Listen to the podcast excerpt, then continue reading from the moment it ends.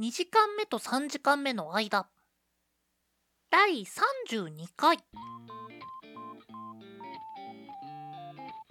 こんにちはんごです。こんにちは、ケトバです。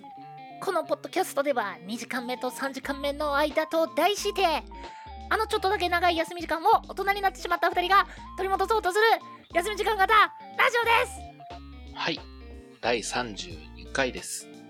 このことを嫌いになっても2時間目と3時間目の間ラジオは嫌いにならないでくださいはい。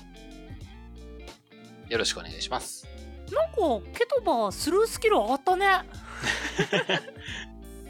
あのね、尺が。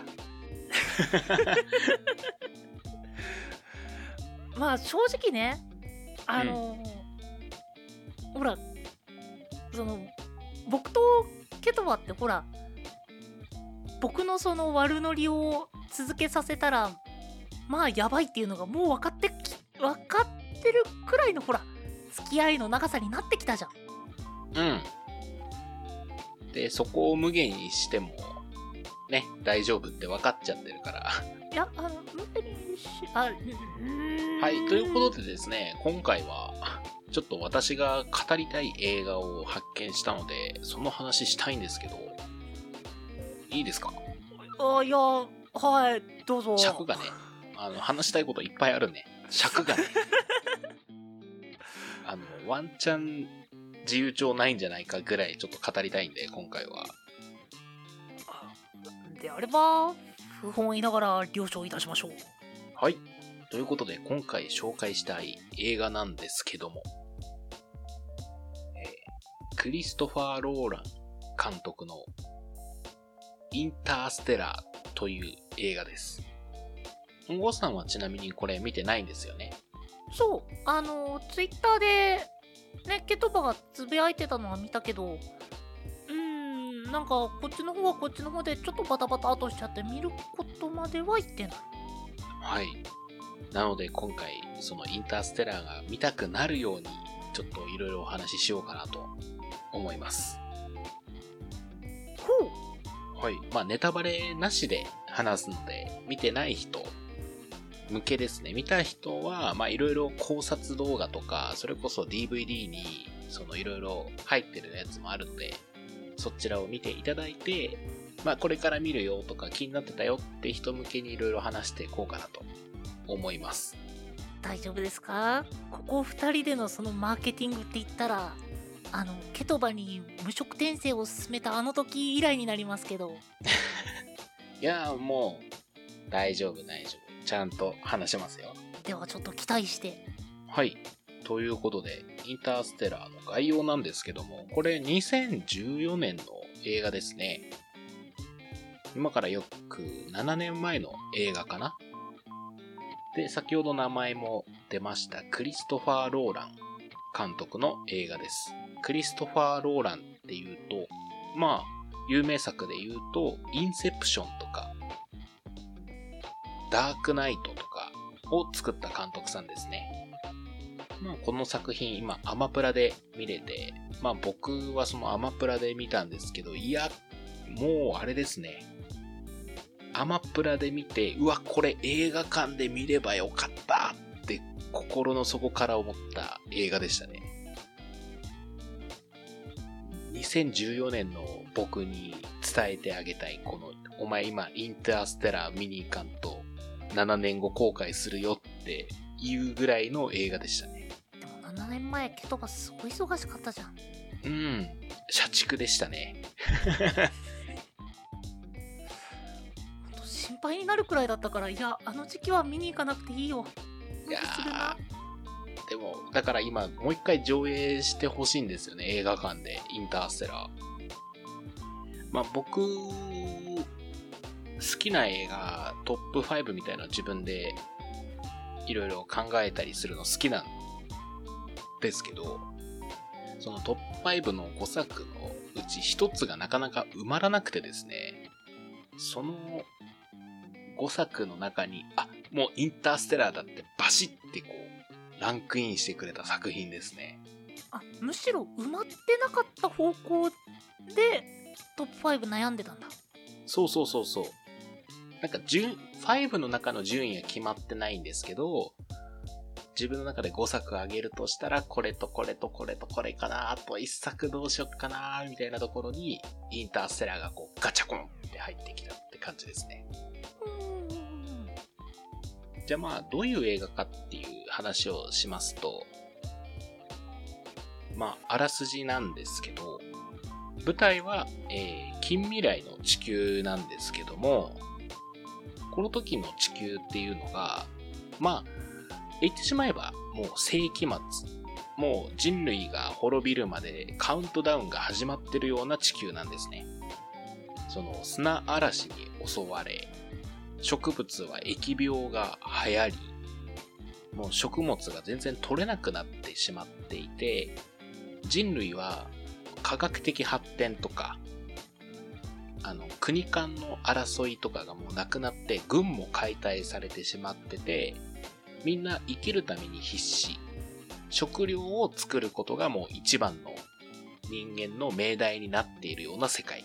だからもう国家が国家としてあまり機能していないっていう状況の地球からスタートします。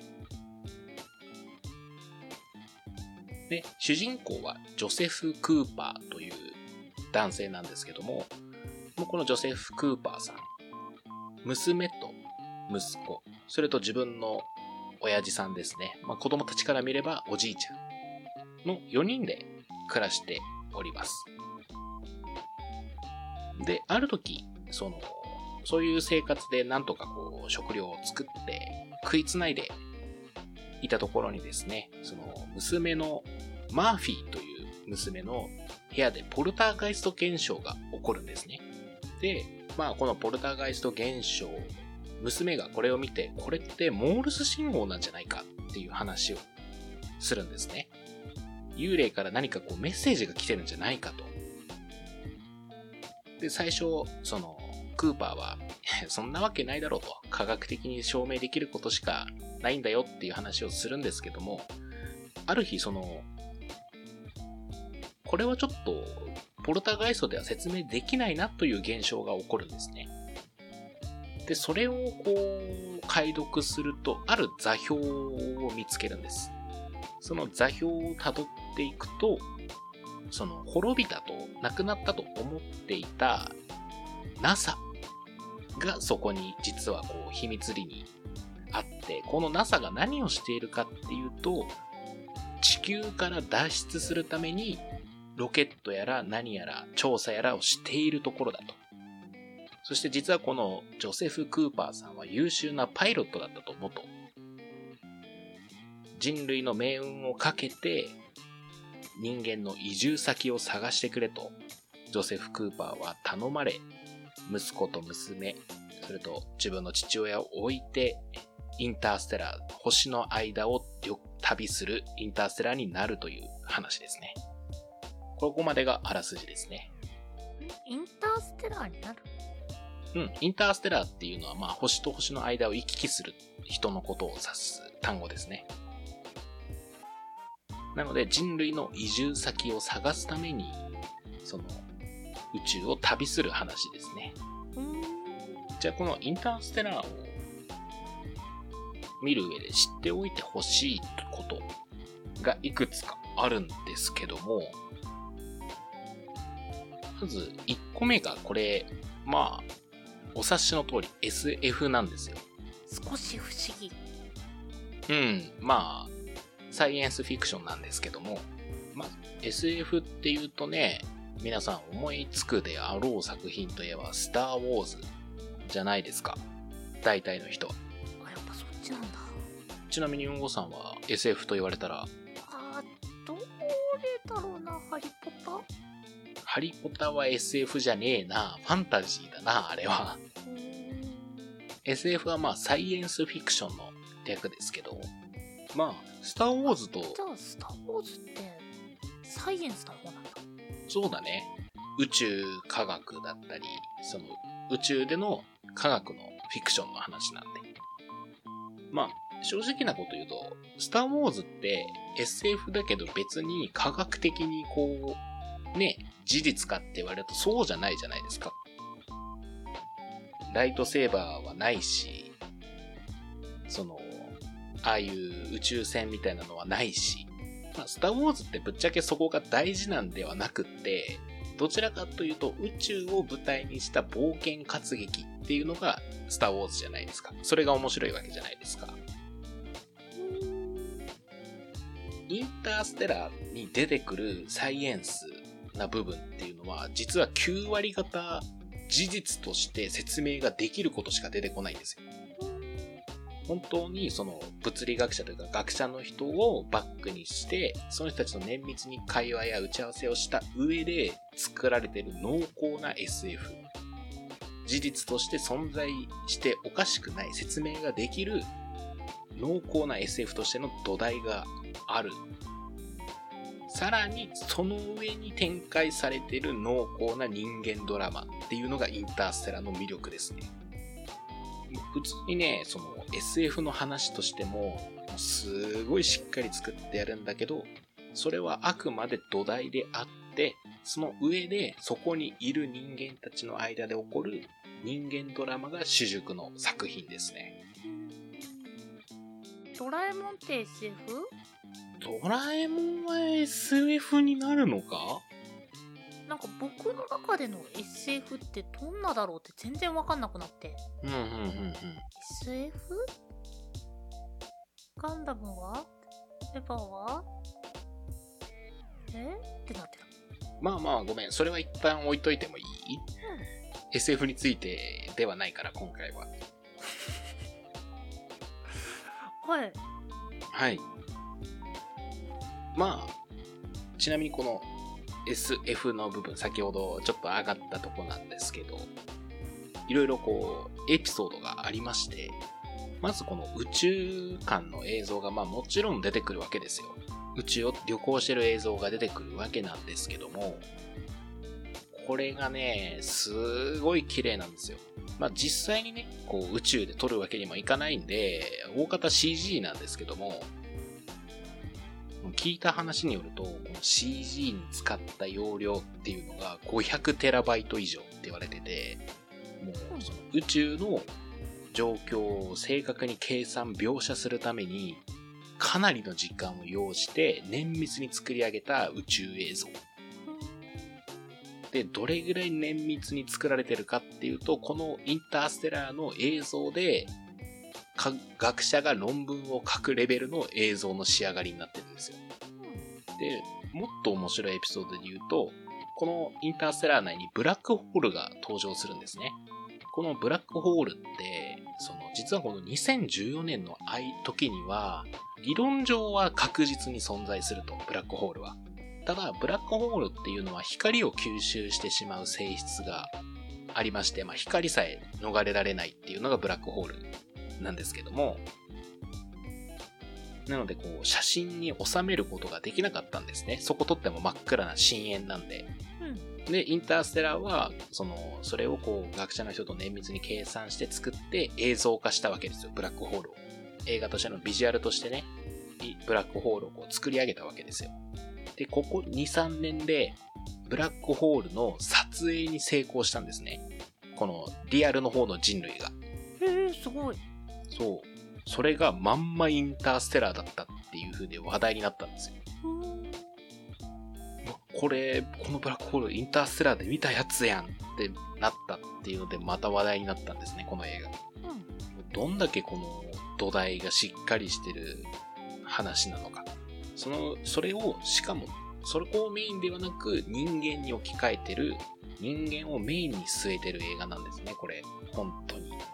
だから私がこう一言でこの作品を表現するのであれば、科学的な要素と人間ドラマをこう見事に融合した映画っていう感じですね。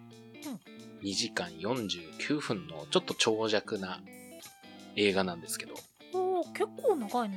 長い。けど、この映画自体がもう相対性理論やんっていうぐらい一瞬で終わりましたね。私は見てる時に。それぐらい面白い。うん。まあ、ちょっとこう、この作品の悪いところっていうか、を挙げるとすれば、多少科学的な知識がないとわからない部分があるかもねっていうぐらいですかね。結構専門用語がたびたび出てくるんで、でそこを理解できないと割と置いてかれる方理解できなくても、まあ、わかるとは思う。わかる作りにはしてあると思う。ただ、分かった方がより深く理解できると思うっていうのが正直なところかな。なので、もしわからない人が見るのであれば、一個だけ押さえといてほしいポイントがあるんですけども、それは、時間は絶対的なものではないという要素ですね。はうん。わからない人はもうこれだけ理解した上で見ていただければ楽しめるかなと思います。あもう、2014年の映画ですけど、僕も確実に2021年の多分ベストワンでこれ超える映画なかなか出会えないんじゃないかなって思わせられるぐらいの映画でしたね。ぜひ、うんごさんインターステラー見てください。これ難しすぎて多分無理だって思った今回いや、まあそう言わず、食わず嫌いせず、ぜひ見てください。インターステラー。もう後半ね、もう見てとしか言えへん。とりあえずこの作品はエモいから。まあ正直ネタバレを話さずにってなるともう本当に結局未定になっちゃうよねそう。見た上でネタバレありでまた話したいぐらい。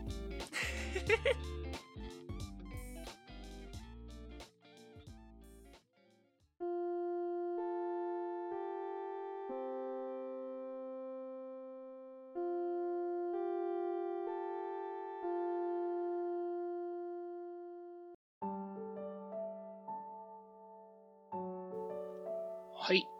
2時間目と3時間目の間。第32回かな。はいはい。今回は僕が一人でペラペラペチャクチャインターステラーについて語りました。正直まだ語り足りない。珍しい。僕がこんなに語り足りないってなるの珍しいです、かなり。いや、それぐらいいい映画なんよ。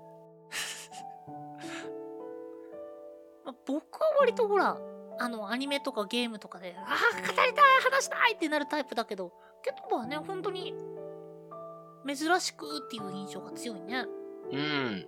もう本当に、それぐらい素晴らしい作品なんですよ、これ。ねあのどうやったらネタバレにならずに語れるかっていう苦心がね伝わってくる いやー、見た人だったら、わかるよねってなるレベルの映画。いや、もう本当に多分、これは自分のベスト映画ですって言う人いても全然わかるわかるってなるレベルなんで、ちょっと見てみてください、インターステラー。本郷さん。すごく見ようと思ってたところで僕は止まっちゃいましたねこれであー、人ちょっと。勉強してからかないや、まあ、ね。一回見てみるといいと思いますよ。はい。はい。はい。ということで、えー、お便りを、お便りはですね、23radio.podcast.gmail.com まで、その他 Twitter やノートなどは概要欄をご確認ください。その他にもこのポッドキャストの感想や、えー話してもらいたいトークテーマなど、えー他にもその作品よかったよねとか、えー感想ございましたら、えーぜひぜひ、えーメールアドレスか、えーダイレクトメッセージの方によろしくお願いいたします。はい。お相手はケトバと、んごでした。